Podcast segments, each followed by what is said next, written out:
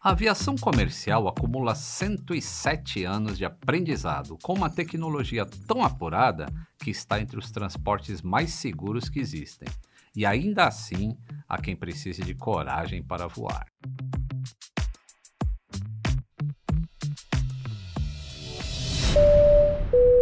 Atenção, passageiros! Bem-vindos ao voo número 8, partindo da milenar arte de contar histórias com destino ao fascinante universo da aviação. O tempo em rota é agradável, com sensações à prova de qualquer turbulência. Eu sou o comandante Lito Souza, com mais de 35 anos de experiência em manutenção de aeronaves, sendo os últimos 20 anos como supervisor internacional. Em caso de emergência, teremos convidados a bordo para que você perca o medo de voar. O seu check-in é o início de uma uma viagem mais tranquila. O uso de aparelhos celulares está permitido e fones de ouvido cairão do compartimento superior. Nossa viagem sonora já vai começar.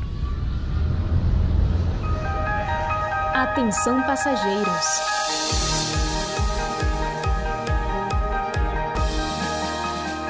Em definição da ANAC, a Agência Nacional de Aviação Civil, o tema de hoje tem tudo a ver com segurança. Se você ouve esse podcast para superar o medo de viajar de avião, nada deixa a gente mais tranquilo do que conhecer os procedimentos de segurança, não é mesmo? E o procedimento em pauta não está visível aos passageiros, ao menos não tão na cara. Sei que muitos adoram ficar acompanhando nas telas de entretenimento as rotas que os aviões fazem, e muitos se perguntam: para que tanta curva? Por que os aviões não andam em linha reta? Por que as rotas aeronáuticas nem sempre parecem fazer sentido? Vou revelar apenas uma dessas explicações.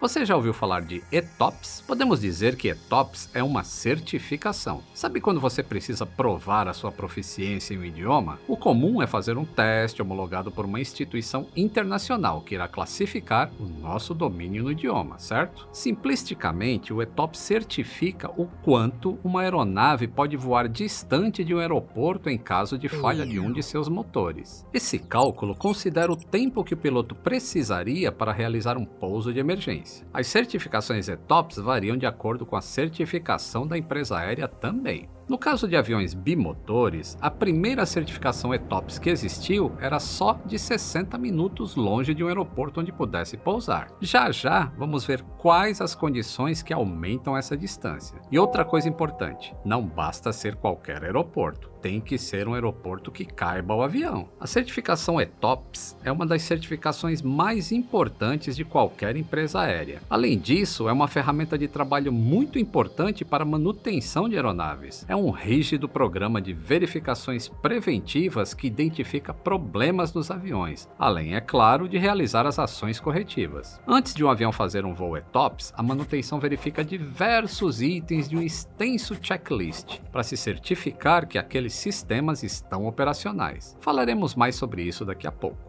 Vamos falar da parte mais desejada pelos viajantes, o destino. O que será que a Ilha do Sal, a Ilha de Ascensão, Saipan e o atol Midway têm em comum? Está aí coçando a cabeça porque nunca ouviu falar desses lugares? Bem, além de serem regiões extremamente exóticas devido ao isolamento com o continente, são locais que abrigam aeroportos de alternativa espalhados pelos oceanos. Eles estão localizados nas chamadas rotas de Extended Twin Engine Operations, da sigla ETOPS. Recentemente, aliás, essa sigla mudou. Agora ela significa apenas Extended Operations. A mudança na sigla se deu pelo fato de que agora os quadrimotores também possuem regras específicas de afastamento de um aeroporto. O que limita a distância hoje não é mais a perda de um motor, e sim a capacidade de manter sob controle um incêndio em um porão de carga, por todo o tempo necessário até chegar ao aeroporto alternativo. Num bom e claro português, antes a sigla se referia a operações prolongadas em aeronaves de dois motores.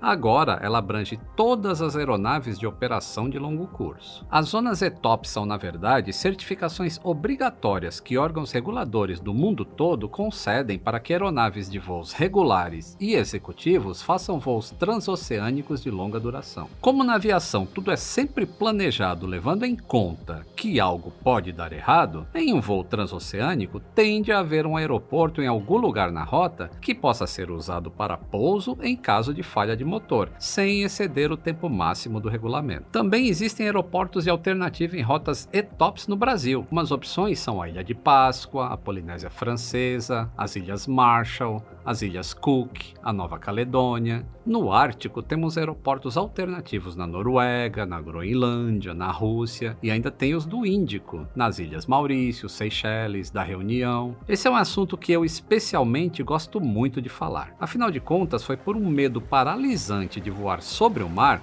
que eu conheci e me casei com a Mila. Por essa você não esperava, né? Durante muito tempo, a Mila teve muito, muito medo de ir para a Europa visitar a irmã, porque pensava que no meio do oceano não teria onde pousar, caso o avião tivesse algum problema. Isso era o que ela achava. E você, o que, que você acha? Se por um acaso o motor de um avião parar bem no meio do Oceano Atlântico, indo do Brasil para a Europa, por exemplo, ele provavelmente vai pousar no aeroporto que estiver mais próximo dele, seja voltar para o continente ou prosseguir para a Ilha do Sal, o ponto mais próximo no meio do oceano.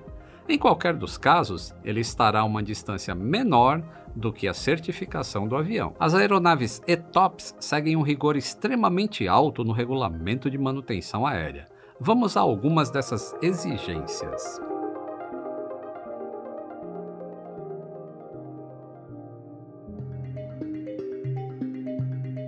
Tripulação mínima de três pilotos para que haja revezamento no comando. Assim, um piloto sempre estará descansando. Sistemas com redundância tripla. Em outras aeronaves, essa redundância é dupla. A aeronave bimotor deve ser qualificada, como por exemplo o Boeing 767, o 777, o A330, o A350. A qualificação se estende também à equipe, incluindo pilotos, mecânicos e a própria empresa aérea. Eu possuo minha qualificação de ETOPS desde que eu trabalhei na Varig, mas a qualificação tem que ser renovada ano a ano em cada empresa que você trabalhar. Mesmo que uma empresa aérea possua uma aeronave ETOPS, como é o caso do Boeing 777, ela pode perder a qualificação para esse tipo de voo, caso não cumpra os requisitos de manutenção bem restritos e auditados. Perder a permissão para essas operações seria um problemão. Os voos ETOP são a maior fonte de rendimento das empresas aéreas. O fim dessas operações comerciais pode significar a falência de uma empresa. O controle é muito rígido mesmo, viu? Por isso, estamos sempre monitorando o consumo de óleo em cada motor,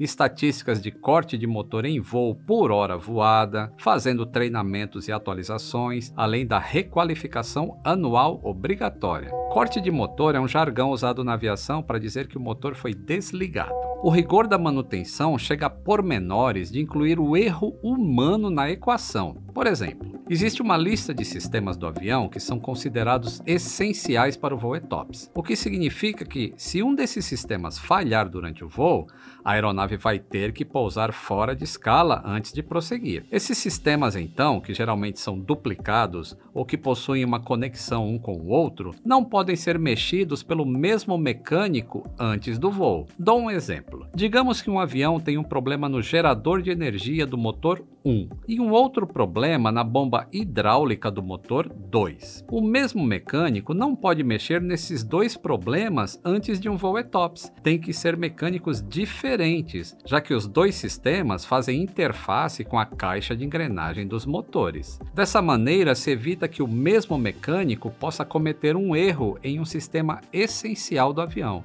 É legal, né? Quanto mais qualificada e rígida for a empresa aérea, o que inclui o meu setor, que é o de manutenção, maior será a distância permitida de se distanciar de um aeroporto. 60 minutos era o tempo mínimo lá no tempo das cavernas, mas a tecnologia contribuiu para que essa conta aumentasse. O Boeing 777, por exemplo, é homologado para operações ETOPS de até 207 minutos. Isso significa que o plano de voo dessa aeronave precisa estabelecer uma rota que nunca se afaste mais do que 207 minutos de um aeroporto onde possa pousar, para o caso de pane ou falha no motor. Vale ressaltar que o Airbus A300 foi o primeiro jato comercial projetado considerando essas operações. Hoje isso é mais do que rotina para todos os modelos. Já o Boeing 787, equipado com os motores Rolls-Royce Trent 1000 ou GenX-1B, tem certificação ETOPS de incríveis 330 minutos. São surpreendentes 5 horas e meia longe de aeroportos. É uma condição que praticamente possibilita um plano de voo em linha reta para qualquer ponto do planeta. Condições especiais podem diminuir esse tempo, provocando alterações na rota. Isso acontece, por exemplo, devido a algum problema de manutenção. Explico. Existe um manual no avião que indica que alguns componentes de sistemas podem estar com defeito sem afetar a segurança do voo, porém reduzem a distância em tempo de um aeroporto para pousar. A primeira companhia aérea a obter certificação foi a TWA, a Trans World Airlines, com o Boeing 767 em 1985. A companhia operava a rota Boston-Paris com esse certificado. Toda a regulamentação e inspeção são realizadas pela FAA. Inclusive, o Boeing 767 foi a aeronave que popularizou o ETOPS no Atlântico Norte. A primeira aprovação de 120 minutos aconteceu em 1985 e é um marco para as operações de jatos comerciais. Você consegue imaginar uma rota onde realmente não tem muito lugar para pousar? Bom, a gente tem o Oceano Pacífico, né? Imagine um voo entre a Austrália e a costa oeste dos Estados Unidos. Antes da homologação ETOPS, esse trajeto só era possível com aeronaves quadrimotores, e hoje temos bimotores fazendo essa rota sem problemas, graças ao ETOPS. Falando nisso, uma curiosidade. Sabia que o recorde de voo monomotor em uma operação dessas no Pacífico aconteceu em março de 2003? Foi com um Boeing 777. Ele tinha saído à noite de Auckland, na Nova Zelândia, com destino a Los Angeles. Durante o voo, o painel de controle indicou para o piloto um alerta. A temperatura de óleo do motor direito estava aquecendo, ou seja, a temperatura estava acima do esperado. Uma outra indicação mostrou que ele estava perdendo óleo. Esse processo aumenta a temperatura dos componentes internos do motor até o tornar inoperante. Seguindo o checklist de emergência, o comandante desligou o motor direito. O aeroporto mais próximo de onde ele estava era Kona, no Havaí, a uma distância de 3 horas de voo. No trajeto, a tripulação ainda lidou com fortes ventos de proa, que é o vento que sopra na direção contrária ao sentido do voo. Assim, o trecho de 180 minutos foi percorrido em 192 minutos. O avião pousou com apenas um motor funcionando 3 horas e 12 minutos depois de ter tido problema. Se você fosse piloto, teria ficado nervoso? O treinamento dos pilotos de linhas comerciais os levam a confiar na máquina que operam, assim como no time de solo. Isso mesmo, agente da manutenção. A razão de desligamento dos motores dessas aeronaves em voo é de aproximadamente 0,0 0,15 a cada mil horas de voo. O mínimo exigido pela FAA é de 0,03 para ETOPS entre 120 e 180 minutos. A vida real é muito melhor do que a estatística. Tudo muito bem monitorado e controlado. Todos os dias, os oceanos são atravessados por milhares de voos ETOPS. Os desvios de rotas por problemas mecânicos são raríssimos. Pode parecer difícil de acreditar, mas um dos motivos mais comuns do desvio em rota de um voo ETOPS são os passageiros. Pois é, Caso alguém passe mal dentro do avião, o comandante realiza um pouso fora de escala. Uma curiosidade aeronáutica. Segundo o levantamento da Global Incident Map de 2019, uma das causas mais corriqueiras para pousos fora de escala é o mau cheiro. Isso mesmo, por conta de odores fortes na cabine quando pessoas jogam detritos nos vasos sanitários e os banheiros entopem, os pilotos são obrigados a desviar e pousar em um aeroporto alternativo, já que vocês sabem que em aeronaves pressurizadas não dá para abrir a janela, não é mesmo?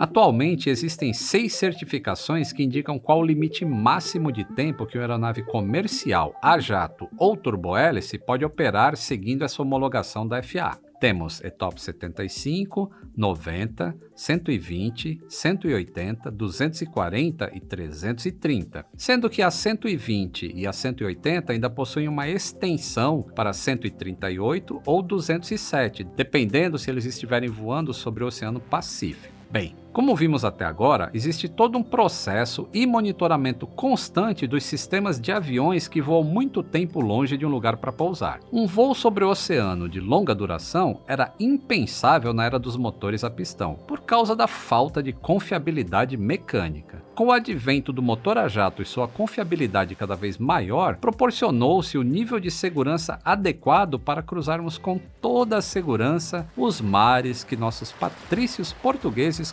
cruzavam nos tempos da navegação à vela, sem o medo de naufragar. Diante de tanta evolução, você deve estar se fazendo uma pergunta: como se calcula o tempo que um avião demora para chegar até um determinado ponto? Bem, quando uma aeronave perde o motor, ela deve baixar a altitude de voo e manter uma velocidade especificada pelo fabricante. Essa velocidade desconsidera a influência do vento. Portanto, o cálculo de distância é feito usando-se essa velocidade pelo tempo de certificação. Eu espero que em seu próximo voo longo você possa relaxar a bordo, tendo a certeza que em caso de emergência mesmo que em rota oceânica, o seu comandante tem opções de onde pousar.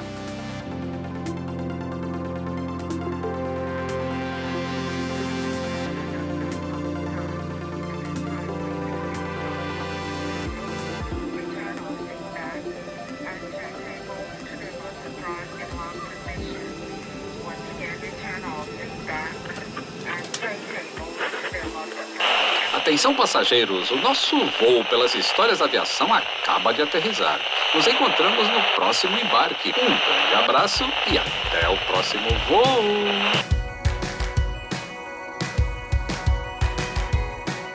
O Atenção Passageiros é realizado pelo Grupo Globo, em coprodução com o canal Aviões e Músicas no YouTube. Eu sou o comandante Lito Souza, de acordo com Panda Betting, o popstar da aviação brasileira. Para esse episódio, consultamos o estudo da Global Incident Map de 2019.